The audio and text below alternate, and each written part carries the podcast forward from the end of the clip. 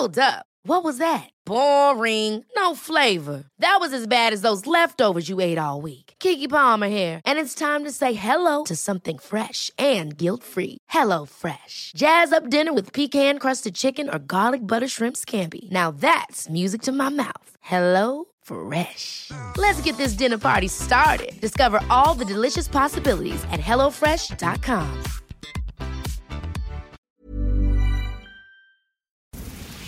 Esta es la mesa de análisis a fuego lento. Bajo la conducción de Alfredo González Castro por El Heraldo Radio. Iniciamos.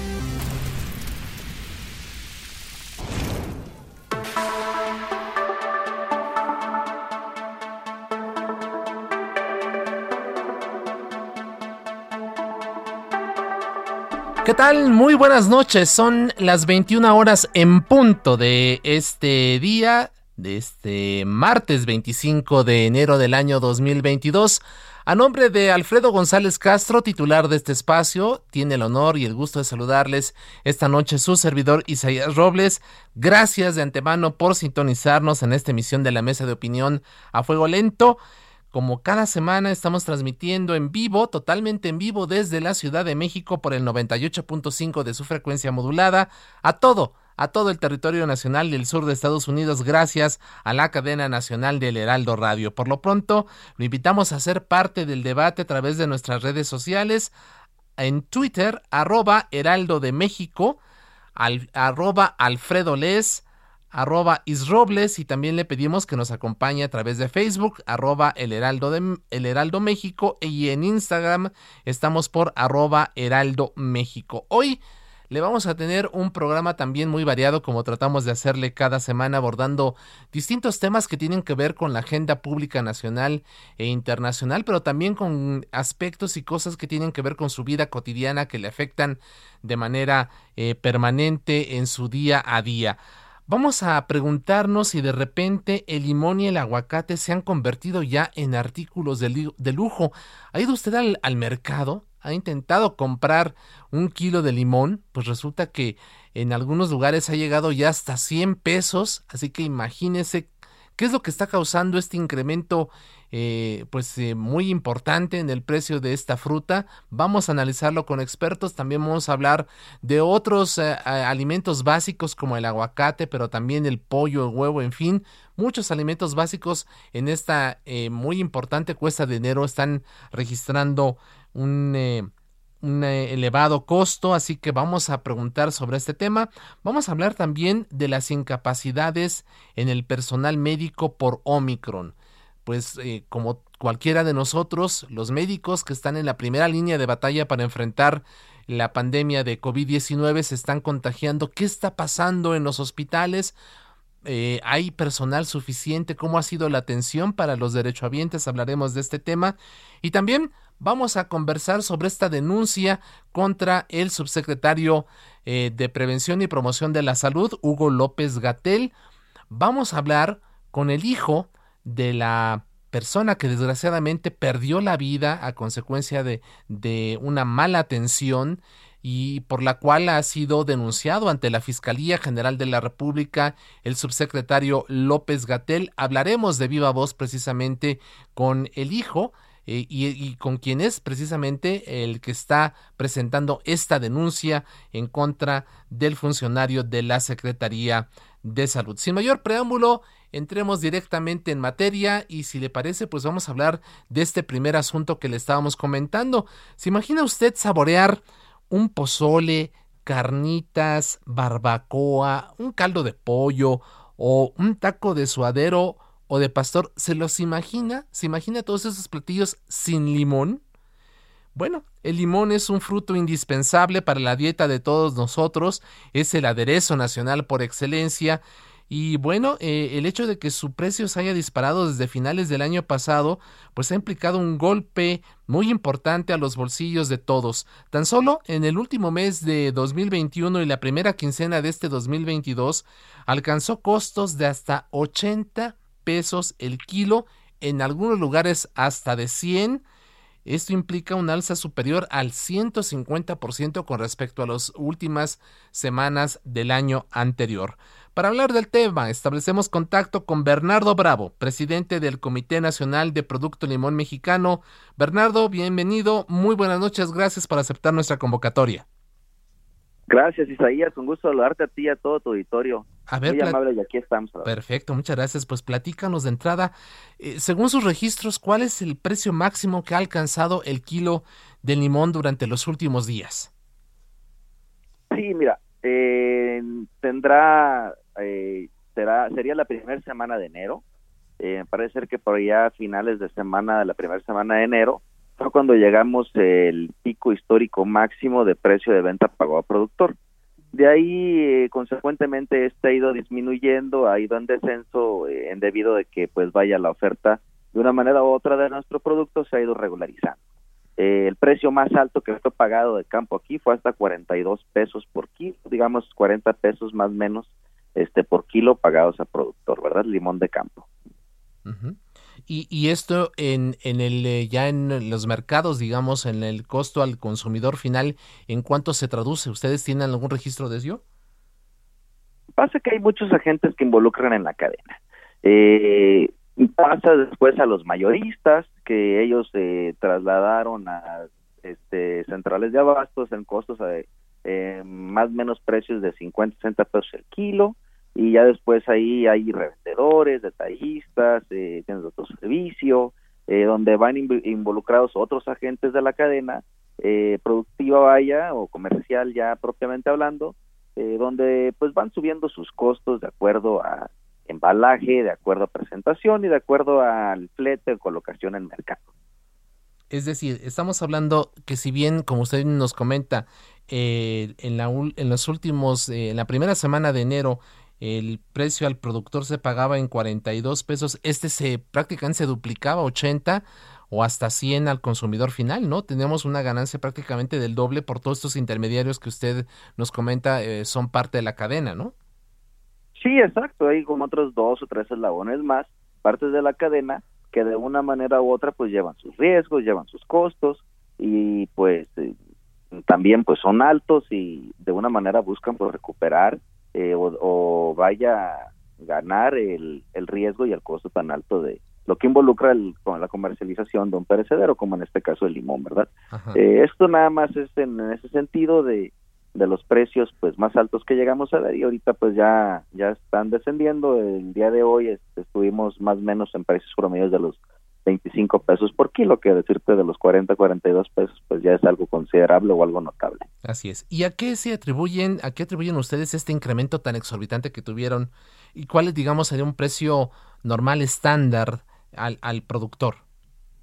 Pues mira, este, decirte quizá ya es que el tema es algo realmente para nosotros muy crítico, eh, en el sentido que pues fue una crisis de productividad la cual vivimos los productores todo eh, ahorita los eh, productores o todos los involucrados en el tema del sector primario, pues estamos viendo un duro golpe eh, y estamos muy preocupados por las cadenas, vaya, nacionales, todas las cadenas nacionales de los demás sistemas producto, por el, el incremento que tienen nuestros costos de producción. Es realmente exorbitante y es realmente inoperante para algunos. vaya, lo, el costo excesivo de lo que se ha convertido producir. ¿De qué estamos hablando? ¿De los insumos? ¿De qué, ¿De qué estamos hablando en específico que les ha aumentado generalmente, Generalmente de los insumos, pero si tú te sales a mercado es de todo. eh, es que, vaya, aquí para una operación, pues definitivamente pues, son los insumos básicos para nosotros, como lo es el fertilizante, los agroquímicos que dependen del tipo del cambio del dólar, eh, también pues los combustibles, pero en general todo, ¿eh? Porque si tú sales el día de hoy a mercado, los precios son distintos de todo, del acero, de, vaya, las llantas agrícolas para un tractor, de cualquier bien o servicio que tú gustes y que quieras ir a solicitar, los precios son diferentes, ¿verdad? Este, realmente eso es una realidad que estamos viviendo en México, eso es lo que estamos viviendo y padeciendo los agricultores, y eso fue una de las principales causas eh, junto con otros factores para que se determinara esta baja productividad en la región de Michoacán, en la región del Valle de Apatzingán, que es sin duda pues la región líder nacional en producción de limones. Así es. Estamos conversando con Bernardo Bravo, él es presidente del Comité Nacional de Producto Limón Mexicano. Eh, Bernardo, entre otros, entre los otros factores que nos comentas, además del incremento importante en los insumos, eh, podríamos hablar del crimen organizado. ¿Tiene algo que ver con esto? ¿Hay amenazas a los productores? ¿Ellos están secuestrando de una u otra manera la producción de limón? No, mira, aquí lo que o sea, lo que a mí realmente yo estoy viendo en base a esa nota, este, eh, realmente sí nos sorprende, porque pues nosotros tenemos aquí en el Valle de Patzingán eh, padeciendo de problemas de violencia, de crimen organizado durante dos décadas. Es decir, nosotros tenemos como 20 años aquí con esos dilemas, con esas problemáticas, con esas situaciones, y a mí eh, pues sí, realmente, pues digo, ¿cómo viene a ser hasta el día de hoy noticia cuando nosotros tenemos ese problema desde hace 20 años? ¿Verdad? Y, y, este, cuando dicen nosotros enfrentamos este problema, ¿a qué se refiere? ¿Hay, hay amenazas, hay extorsiones? ¿Qué, es lo que, qué hace, qué hace el crimen organizado con pues, productores el riesgo como ustedes? Que implica, el riesgo que implica operar o trabajar en las zonas rurales en el Valle de Opatzingán, que es realmente pues donde la gente pues no va o no acude a trabajar a algunas regiones y se dejan por olvido, se dejan, vaya, migrando eh, para algunas otras regiones que sí, sí es más fácil su operación. Eh, pues ahora sí que queremos mucho nuestros huertos, nuestra actividad, pero cuando es riesgoso hasta por tu vida o porque no vayas a poder sacar esa cosecha de algunas otras eh, zonas donde pues están en conflicto y que todos lo sabemos aquí dentro del valle, pues se dejan de trabajar y eso fue lo que una parte de lo cual pasó en esta temporada pasada. Pues ¿Ustedes tienen identificados a, estos grupos? ¿A qué grupo criminal pertenecen estos sujetos que están no, pues es que decirte como de algún grupo, señalarte, decirte, pues la verdad es que ya no sabemos, porque son tantos y tantos nombres y demás, y cada, y como el Valle somos aquí cinco o seis municipios que convergen, pues en cada uno tienen como, cada el productor tiene que estar padeciendo pues la situación este, de acuerdo a su zona de trabajo, ¿no? ¿Qué hacen los este, gobiernos eh, el estatal y, municipal y también federal para poder apoyarlos ante esta situación que ustedes están viviendo en pues relación a esto del crimen? Perdón, en mm, relación pues a esto crimen te decía, ajá. Pues nosotros, este, y nosotros vemos que sí hay actividad, que se, hay mesas de seguridad que se establecen. Nosotros vemos de una manera u otra que, eh, no, vaya, existe parte de la agenda, pero pues nosotros estamos enfocados en nuestro trabajo y a la productividad, ¿verdad? Este, nosotros vemos que hay una agenda, nosotros vemos que hay este un trabajo que se está presentando, eh, realmente pues es algo como te he dicho que hemos padecido durante muchos años, es algo que existe, pero ahora sí que nosotros nada más estamos enfocados en los temas productivos y que ese realmente es lo que nuestro lo que nuestro preocupa, ¿no? Eh, nosotros vemos a bien y vemos con buenos ojos. Eh, nosotros tenemos también eh, agenda de trabajo con el gobierno del estado y en la última reunión que sostuvimos con el, gobernador, el licenciado Alfredo Ramírez Badoya, nosotros nos vemos muy entusiasmados porque se acaba de anunciar una inversión este o un desarrollo carretero para toda la región aquí del valle que a nosotros nos entusiasma y vemos con buenos ojos por qué porque sin duda alguna aquí nos falta infraestructura para operar de mejor manera. Las, la situación de las calles y caminos acá cosechas pues se encuentran en gran deterioro y pues sí es algo que, que de una u otra manera pues ayudaría que exista un flujo comercial eh, mayor, eh, vaya más viable y con esto de una u otra manera inclusive hasta mejorar parte de nuestros costos para poder suministrar limones a todo el país como lo venimos haciendo habitualmente algún otro tipo de apoyo que ustedes demandaran al gobierno federal, sobre todo para alentar lo, lo, que a ustedes les importa, que es la, la producción del, del, fruto? Pues mira, yo lo que sí te puedo decir es que realmente la gente, la, vaya el presupuesto eh, referente con la Secretaría de Agricultura, híjole, realmente eh, nosotros pues lo vemos muy limitado. No vemos este vaya ningún programa eje para incentivar la productividad ni tanto de limón como de ninguna o ninguna otra actividad agrícola. Eh, vemos realmente que el gobierno federal mantiene y sostiene sus este, prioridades dentro de su gobierno.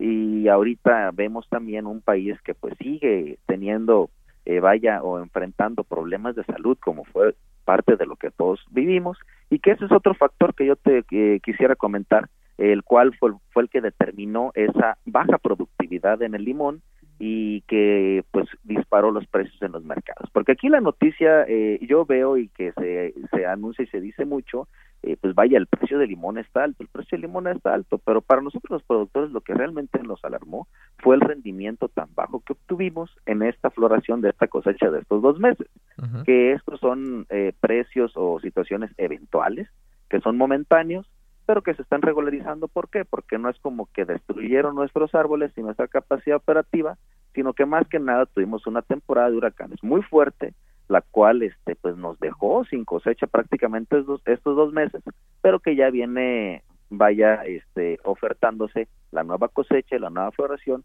que tenemos programada para los siguientes días. Así es. Entonces, ¿usted considera que el aumento que tan importante que se registró en los primeros, días de, este año es un tema meramente temporal y que poco a poco eh, se irá recuperando los precios y, irán bajando para llegar a una, a una situación, digamos, de normalidad? Exacto, sí, como pasa con las hortalizas, como pasa con cualquier otro de los cultivos, cuando sufren de alguna situación climatológica en específico, cuando vaya, pues no mm, está, estuvo fuera de, de, ciclo, fuera de, de lo habitual eh, dentro de, de lo que todos tenemos esperado, ¿no?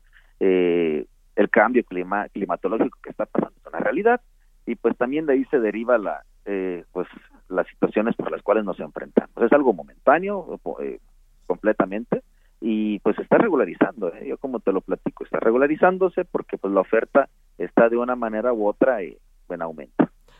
¿Cuál sería un, un precio promedio, digamos, este más normal? Digo, cuando estamos hablando de normalidad, ¿qué implica? Usted nos dice, a principios de año estamos en 42 pesos pagados a productor, más o menos hoy está en 25. ¿Cuál sería un promedio ya, digamos, más eh, eh, estándar para, para, este, para este fruto?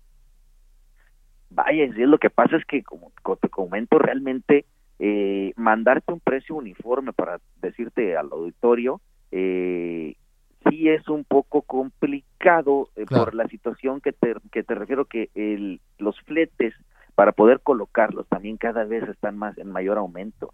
Es decir, nosotros aquí estamos viendo y analizando esa situación, Obviamente que, como tú bien decías a un inicio, eh, nuestro fruto queremos que siga siendo eh, el, este producto estrella mexicano para las amas de casa, para el consumo de todos los mexicanos, para el aderezo estrella, como tú bien decías, nosotros nos eh, enorgullece mucho poder dedicarnos a esta actividad pero sí realmente eh, regresar a retornar a ver precios que veíamos hace dos o tres años deja prácticamente en la quiebra y en la crisis a los agricultores, dentro de ellos a los productores de limón. Ese es el reto que nosotros vivimos el día de hoy en la agricultura, ¿no?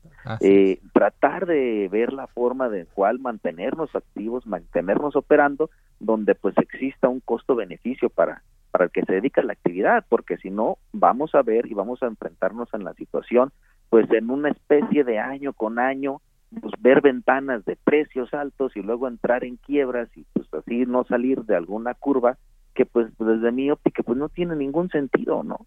Yo creo que aquí lo importante es ver que eh, del productor o se proteja o que busque las maneras para sobrellevar eh, parte dentro de su actividad y mantenernos dentro de ella. Eh, decirte claro que pues el, dentro del año pasado, el 2000, perdón, eh, dentro del 2020 pues vivimos una crisis económica todos en todos a nivel global, lo vivimos todos los mexicanos, una situación de pandemia, una situación en la cual para nosotros fue muy difícil, en la cual, bueno, y para todos, ¿no? O sea, productores perdieron la vida, decirte de que personas en las centrales de abastos eh, que se dedicaban, timoneros a la venta eh, vaya, nuestro producto también perdieron la vida. Fue un año que golpeó y sacudió mucho a todos los mexicanos.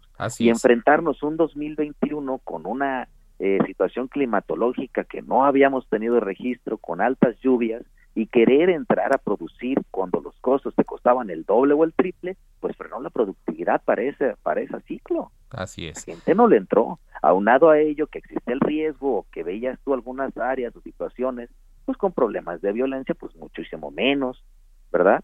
Complicado esos son Los factores, exacto, esos son los factores esenciales y primordiales, porque necesitamos entrar a trabajar, pero con un 2020 sin dinero en la bolsa y con un 2021 con las cosas al doble, Entonces, pues limitó completamente aquí la operatividad del, de, de, la región. Bernardo. Eh, de una vez, este, ya que pasaron estas eh, humedades de temporada de lluvia, pues el árbol y la naturaleza pues volvió de una forma a su ciclo eh, y, y, es como te comento que pues estamos ya entrando en, en ese tema de regulariz de que se viene eh, vaya regularizando los precios. Claro. Bernardo Bravo, presidente del Comité Nacional de Producto Limón Mexicano, gracias por tu tiempo y tu confianza y mantenemos abierta la comunicación.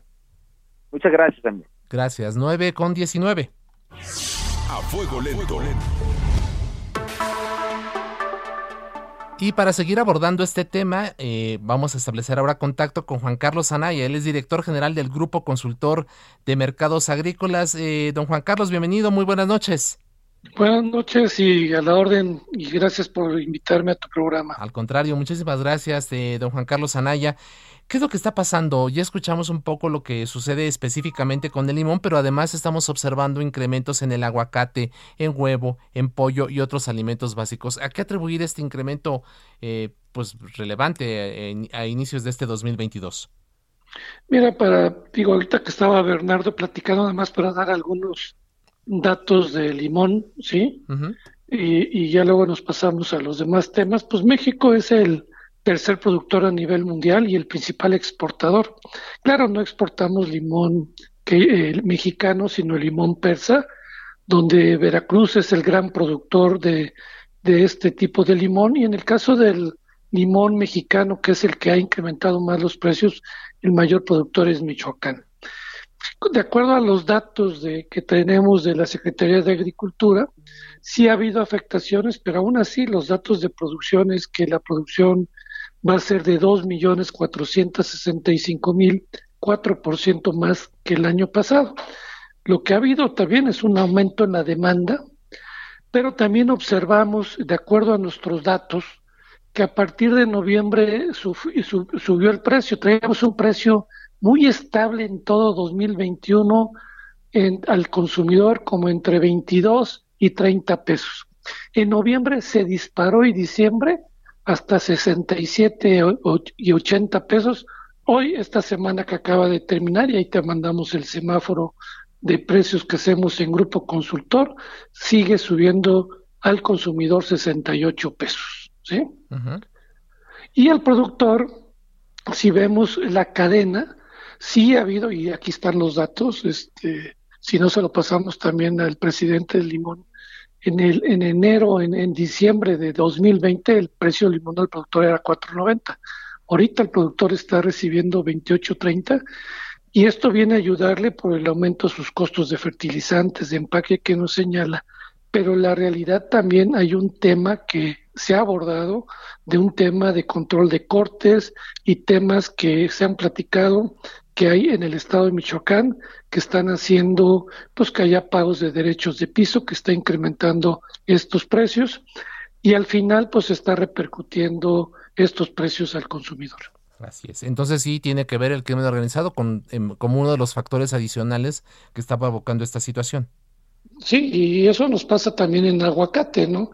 Este, lamentablemente no vemos por parte de la autoridad ninguna que comente nada, solamente han sido reportajes por parte de los medios, los periódicos y de algunos líderes, pero no vemos ninguna actitud por parte de las autoridades de cómo ayudar a los productores, que muchos han tenido que abandonar sus tierras ante esta situación. Así es. Eh, ¿Cómo están los precios del aguacate ya que entramos en materia? En el aguacate, mira, esta semana que está terminando la, que nosotros hacemos, el aguacate subió de 23.50 a 28 pesos al productor. Si llega a la central de abasto un camión, cuesta 32 pesos, subió de 28 a 32. Si tú te vas a la central de abasto al menudeo, subió de 45 pesos a 48 y al consumidor subió de 69 pesos a 71 pesos el kilo. O sea, sigue aumentando el precio del aguacate, ¿sí? Y, ya lo que tú señalabas, bueno, pues eh, vemos también incrementos en, en el tema de los cárnicos, principalmente en el caso, ahorita te digo, el precio de, de la res, ahorita aquí lo tengo, en el caso de la res eh, en esta semana, vemos que la carne de res eh, bajó un punto siete por ciento la semana, pero el precio se ha incrementado 20% en el año, el cerdo el 19.8 y esta semana subió un punto seis el precio de, las diferentes piezas del cerdo. Y en el caso del pollo vemos una pequeña disminución del punto 7, pero al año está representando un 12.4%. Vemos en el tema de hortalizas y todo, subidas y bajadas en algunos productos, principalmente el tomate. Oiga, Ahorita se, Sí, don Juan Carlos, eh, vamos a hacer una pausa porque nos, nos corta el, vamos al corte, nos, nos aguanta y volvemos con usted. Sí, claro, Juan Gracias. Estamos hablando con Juan Carlos Anaya. Volvemos aquí en la mesa de opinión a fuego lento. Siga en la polémica por El Heraldo Radio, con los que saben de política y la desmenuzan. En la mesa de análisis, a fuego lento, con Alfredo González Castro. Regresamos.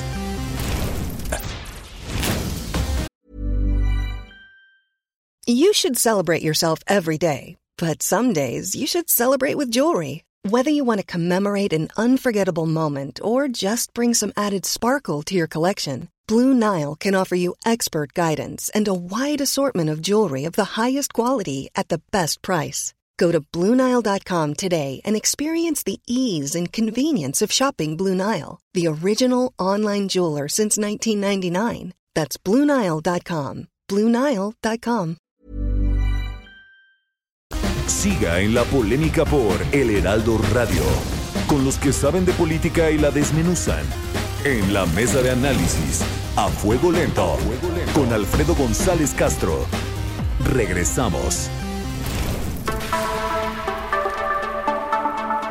9 de la noche con 30 minutos, volvemos a la mesa de opinión a fuego lento a nombre de Alfredo González Castro, titular de este espacio. Le saluda esta noche su servidor Isaías Robles. Le recordamos que estamos transmitiendo totalmente en vivo por el 98.5 de su frecuencia modulada desde la Ciudad de México a todo el territorio nacional y el sur de Estados Unidos gracias a la gran cadena nacional de El Heraldo Radio. Estamos conversando con Juan Carlos Anaya, él es director general del Grupo Consultor de Mercados Agrícolas y ya nos estaba relatando qué está pasando con los precios tanto del limón como del aguacate. Habló ya también de algunos cárnicos como la res que ha tenido un incremento del 20%, el cerdo y el pollo también.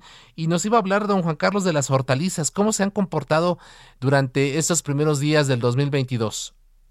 Mira, las hortalizas hemos visto algunos productos que, que han subido, como el caso del chile y, el, y, el, y, también en el caso de, de, la cebolla, pero ya hemos visto bajas en brócoli, nopal, el caso del jitomate o tomate, como le queramos llamar al tomate rojo, pues ya vemos caídas eh, importantes de, del tomate, eh, vemos ahorita que ya el precio ya cayó a 20 pesos, pero si vas a ciertos lugares donde hay ofertas, está ya el tomate en 8 pesos.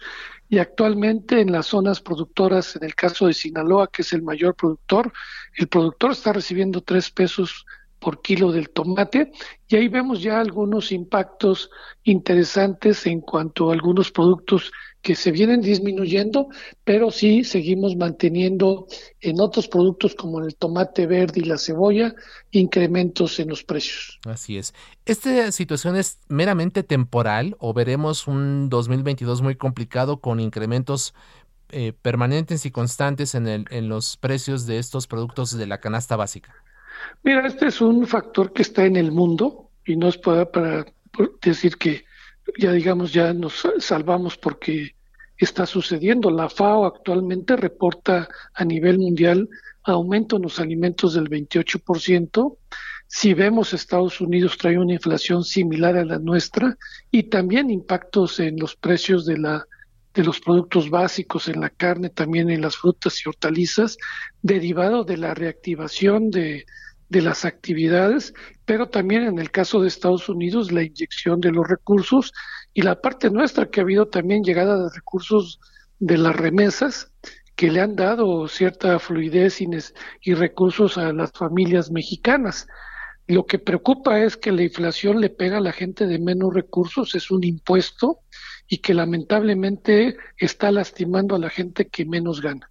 Eh, le reitero la pregunta y eso pues ya para que como un último punto para que nuestro público pues esté muy atento sobre el comportamiento de estos ah, de estos productos a lo largo del 2022 será este año un em, un año en donde veremos constantemente este tipo de situaciones donde los productos que consumimos todos los días estén permanentemente en aumento.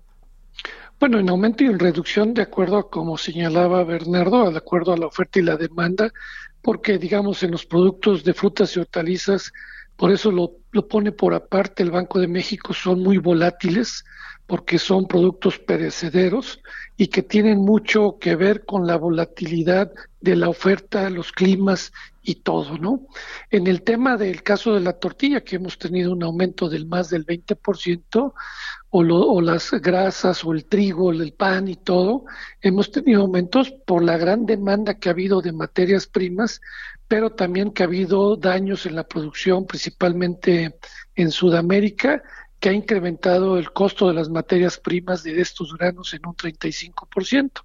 Entonces, sí vemos que todavía todo el primer semestre vamos a seguir teniendo, eh, aunque se habla de una reducción, pero va a ser mayor a lo que tuvimos en 2021, lamentablemente. Así es, un primer semestre entonces muy difícil muy difícil y los invitamos a todo tu público a que visite nuestra página de GSMA y ahí semanalmente de, hacemos un semáforo de los precios para que la gente esté informada y pueda tomar decisiones porque hay algunos productos sustitutos, es el caso limón.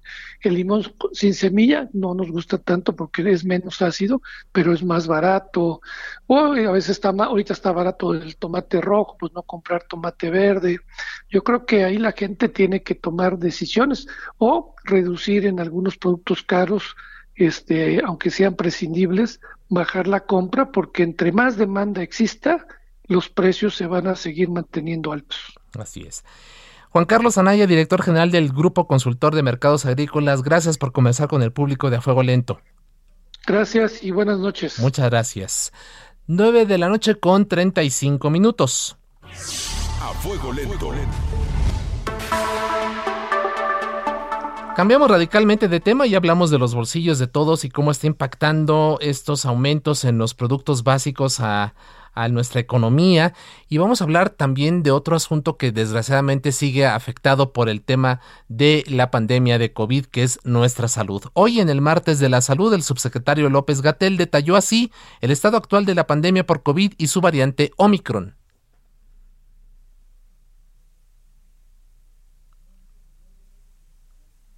Bueno, vamos a escuchar en unos momentos. Vemos un incremento de tan solo 12%.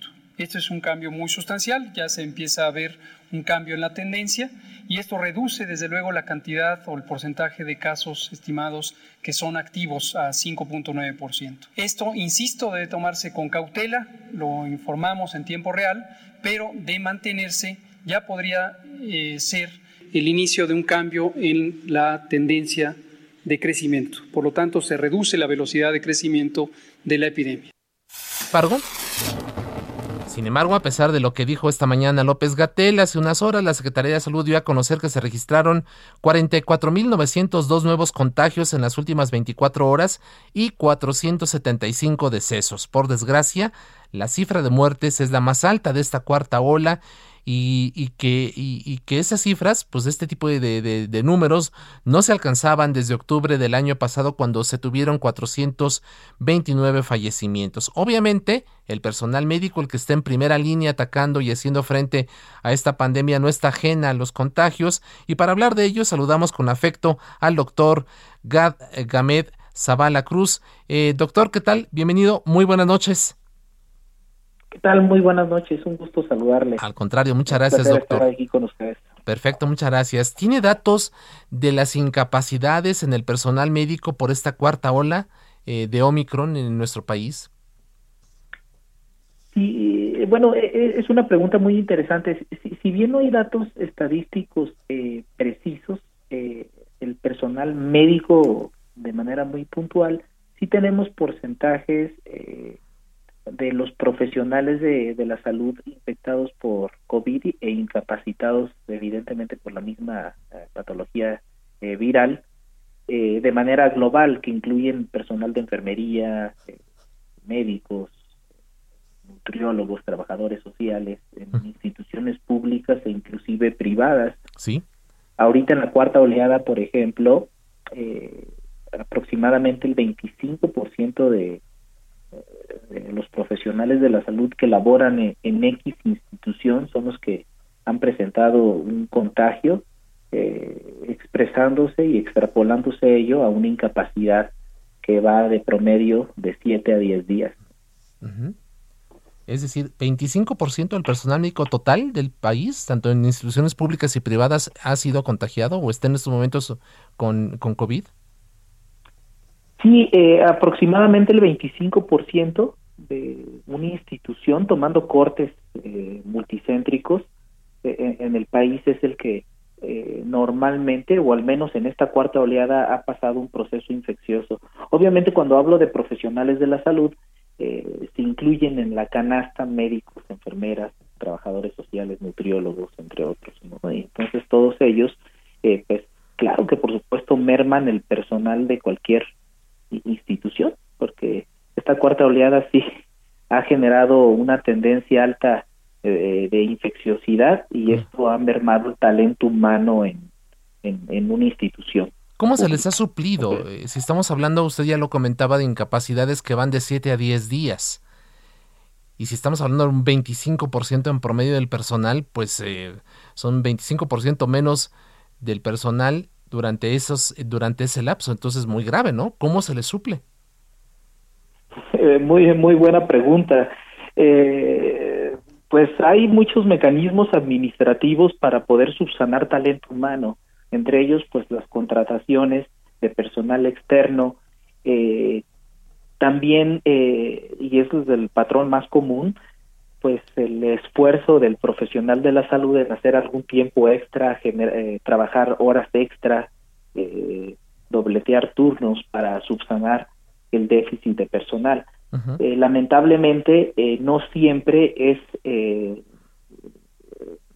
muy eficaz y eficiente contratar personal externo porque al final del día estamos hablando de un par de, de, días, semanas para suplir este personal contagiado y bueno, el mismo personal interno en este afán de mantener sólido el sistema de salud o la institución en donde laboran, pues dobla turnos, hace tiempos extra, eh, eh, genera estos famosos tiempo por tiempo para tratar de compensar el, déficit de personal que en, ese sentido está contagiado.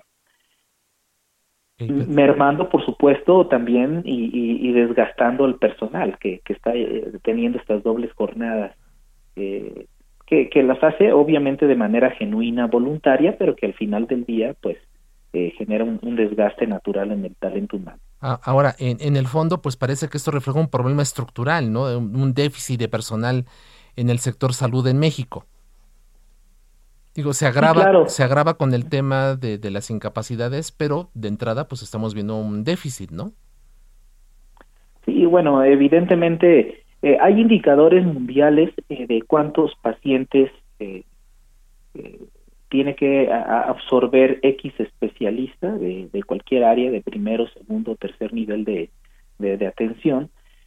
Y bueno, eh, en nuestro país, eh, como algunos latinoamericanos, pues eh, están en, dentro de los parámetros que los indicadores piden. Sin embargo, pues una incapacidad abrupta de personal, por ejemplo, como es la cuarta oleada que estamos viviendo actualmente, pues sí desestabiliza cualquier eh, sistema de salud porque pues, es una pérdida abrupta de un 25% de, del talento humano.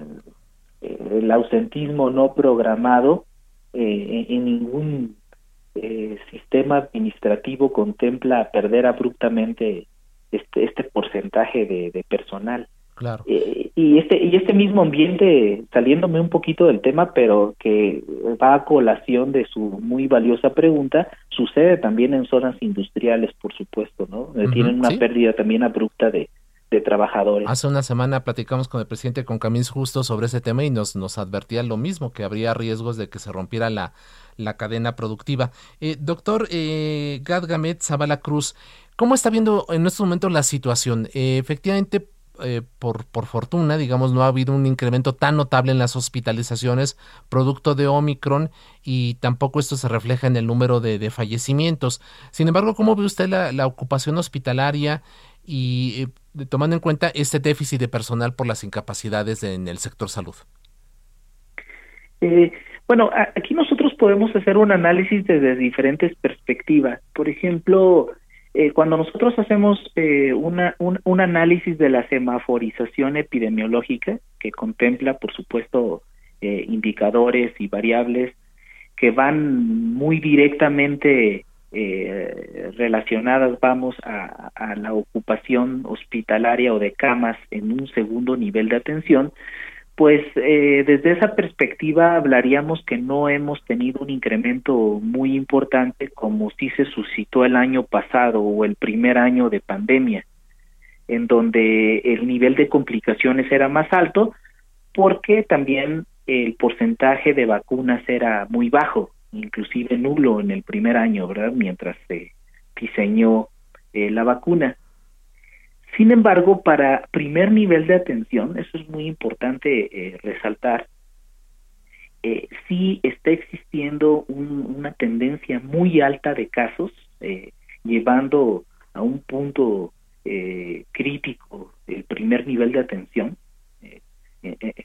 porque es, es, el, es el nivel que está atendiendo grandes poblaciones de pacientes infectados que si bien pueden ser asintomáticos, pueden tener datos clínicos leves, eh, pero que al final del día están contagiados y que van por una incapacidad, que, que van para recibir una valoración, eh, que van para tener un seguimiento eh, a distancia, entre otro tipo de atención médica, que no tienen datos clínicos graves como para hospitalizarse, pero que sí llevan a un punto crítico el primer nivel de atención. De hecho, esta cuarta oleada, un patrón eh, característico es que los primeros niveles de atención, y ustedes muy bien como medios de comunicación lo, lo han externado, eh, el primer nivel de atención es el que está recibiendo ahorita grandes volúmenes y el segundo y tercer nivel de atención eh, afortunadamente no tienen un lleno eh, absoluto y, pues no lo tienen porque eh, el número de complicaciones ya es menor. Claro.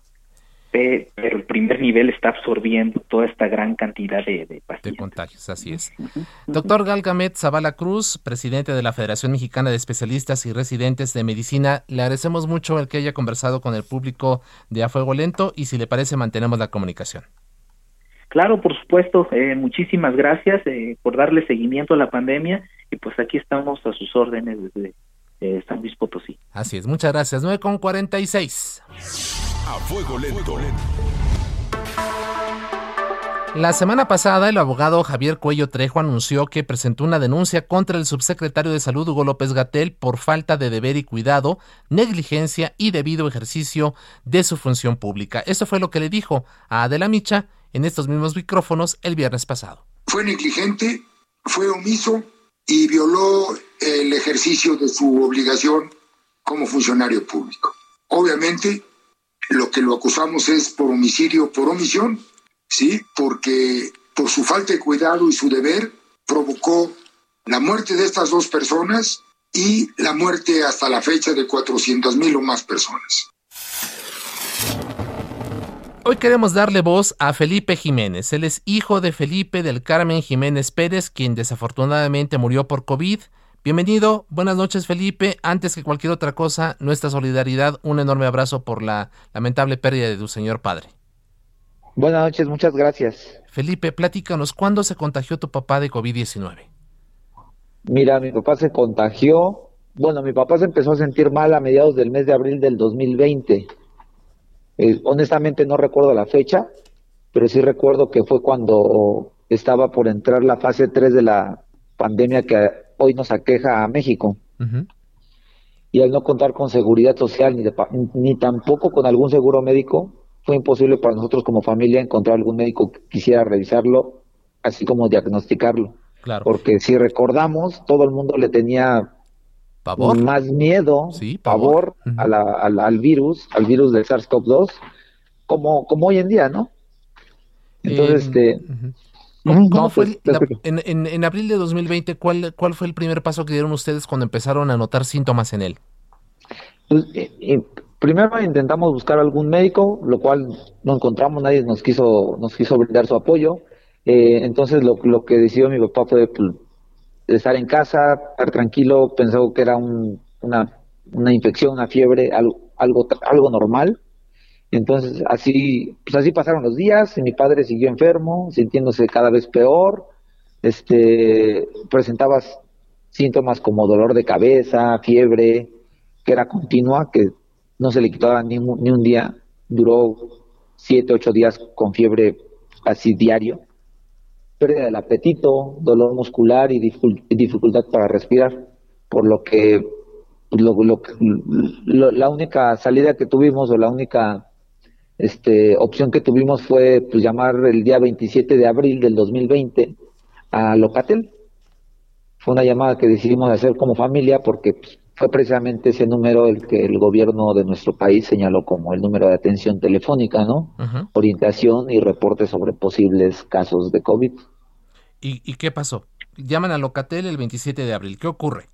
Este, este, lo reportamos, reportamos a, a mi padre y una vez que una vez que lo, re- lo reportamos se pusieron en contacto luego luego con nosotros, o sea, unos minutos después, eh, por una por medio de una videollamada, este videollamada que pues hasta el día de hoy tengo entendido que fue para diagnosticar a mi papá, porque mi papá tuvo una entrevista con un médico por medio de la videollamada este y después de realizarle diferentes preguntas que honestamente no recuerdo qué le preguntó estábamos con un este con un temor no recuerdo qué, qué, qué preguntas le hizo este únicamente después de, de las preguntas se limitó a, a decirle a mi papá que posiblemente era posi- positivo a COVID para lo cual después de esto pues lo agendó en una para que personal de, de salud de la Ciudad de México se presentara en nuestro domicilio, que es tu domicilio, Gracias. para realizarle una prueba de detección de COVID, ¿no? ¿Y qué siguió? Este, al mismo tiempo el doctor le recomendó, una vez que lo agendó, le recomendó que tomara parace- paracetamol, sí, paracetamol, y le dijo que no meritaba hospitalización. Aun y cuando, esto es muy importante, aun y cuando mi, mi- a mi papá ya se le notaban la- las comisuras de los labios y las yemas de los dedos con un color entre azul y morado. Uf, Aún así le dijo que no meritaba hospitalización. así es. Por desgracia, ¿qué ocurre después? ¿Cuándo fallece? Bu- Bueno, para todo esto, es- un día después este, se presentaron las personas de, de salud a, a mi domicilio para realizarle la prueba y hasta el día 4 de mayo, esto fue el- la, la llamada a, a Locatel fue el día 27 de abril y hasta, hasta el día 4 de mayo nos, nos mandaron los resultados de la prueba que le habían realizado un, un día después a mi papá, el día 28 de abril Y este y pues estábamos con la incertidumbre y, y estábamos preocupados porque a mí- la salud de mi papá se seguía de- deteriorando. Era cada vez peor le costaba respirar y pues nos llegó un correo diciendo que efectivamente era positivo a COVID y con unas indicaciones que no saliera de casa, que tomara paracetamol de nuevo, le, le- le recetaron paracetamol y que no meritaba hospitalización. O sea, insisten en que no necesita la hospitalización. Es correcto. Ahora, este, tenemos ya muy poquito tiempo, tenemos dos minutos. Platícanos un poco, ¿cuándo fallece y cómo es que ustedes deciden interponer esta denuncia contra López Gatel? Ok, este, mi papá fallece el día 15 de mayo, 15 de mayo del 2020, este, eh, y meses después, el día 23 de noviembre, pues decidimos presentar la denuncia. ¿Por Claro. qué? Por, porque en re- en realidad hubo muchas inconsistencias, mucha mala información, mucha este, falta de deber de cuidado por parte de López Gatel. Entonces, precisamente por eso presentamos la denuncia. Muy breve. Si tuvieras enfrente al fiscal Alejandro Gertz, ¿qué le pedirías? ¿Tienes confianza en que será justicia? Tengo confianza en que será justicia, confiamos en las, en las autoridades. Le pediría que investigara a fondo para, para saber quién fue el, quién fue el responsable de esta de este mal manejo de la pandemia, ¿no? ¿Qué, sí, ¿Qué, sigue en el proceso? Rápidamente, eh, Felipe. ¿Qué sigue en el proceso? Pues que este, ya el día de ayer me llegó una citación por correo electrónico para presentarme en la Fiscalía General de la República, en la sede, para efecto de este comparecer y aportar mis datos de prueba. ¿no? ¿Cuándo? ¿Cuándo te tiene fecha? Tengo citatorio para el día 4 de febrero. 4 de febrero, perfecto. Es correcto. Esa es, una información muy importante y supongo que nos estás adelantando aquí en exclusiva. Felipe Jiménez, denunciante contra Hugo López Gatel, gracias por aceptar nuestra invitación, gracias por tu confianza y si te parece mantenemos abierta la comunicación para que nos sigas informando. ¿Puedo decir algo muy breve? Sí, muy breve, por favor. Este, le pediría a los mexicanos que han perdido algún familiar por estas por, por esta pandemia que si hubo alguna irregularidad en la muerte de su familiar, se atrevan a denunciar, que lo hagan y que confíen en las autoridades. Así es. Felipe, muchas gracias. Un enorme abrazo. Estoy a orden. Muchas gracias. Le invitamos para que acompañe a, nuestro mañana, el mañana miércoles a las 21 horas en la mesa de opinión en la coproducción con la silla rota. Gracias a todos quienes han hecho posible este esfuerzo. Ángel Arellano en la producción, Alejandro Muñoz Dara en los controles técnicos. Quédese con Virgilio Pasotti en Heraldo Capital. Mi nombre es Isaías Robles. Cuídese mucho, descanse. Seguimos en pandemia. Use el cubrebocas. Muy buenas noches. Y estamos aquí en el Heraldo Radio. Quédese con Virgilio Pasotti en Heraldo Capital.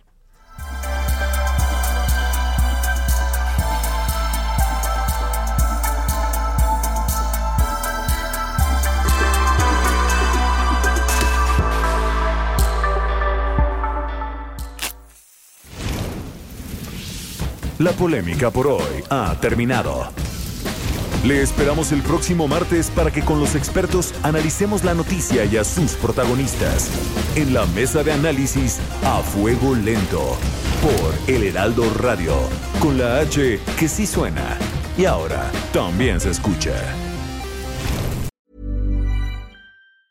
Ever catch yourself eating the same flavorless dinner three days in a row? Dreaming of something better? Well. HelloFresh is your guilt-free dream come true, baby. It's me, Gigi Palmer. Let's wake up those taste buds with hot, juicy pecan-crusted chicken or garlic butter shrimp scampi. Mm. Hello Fresh. Stop dreaming of all the delicious possibilities and dig in at HelloFresh.com. Let's get this dinner party started.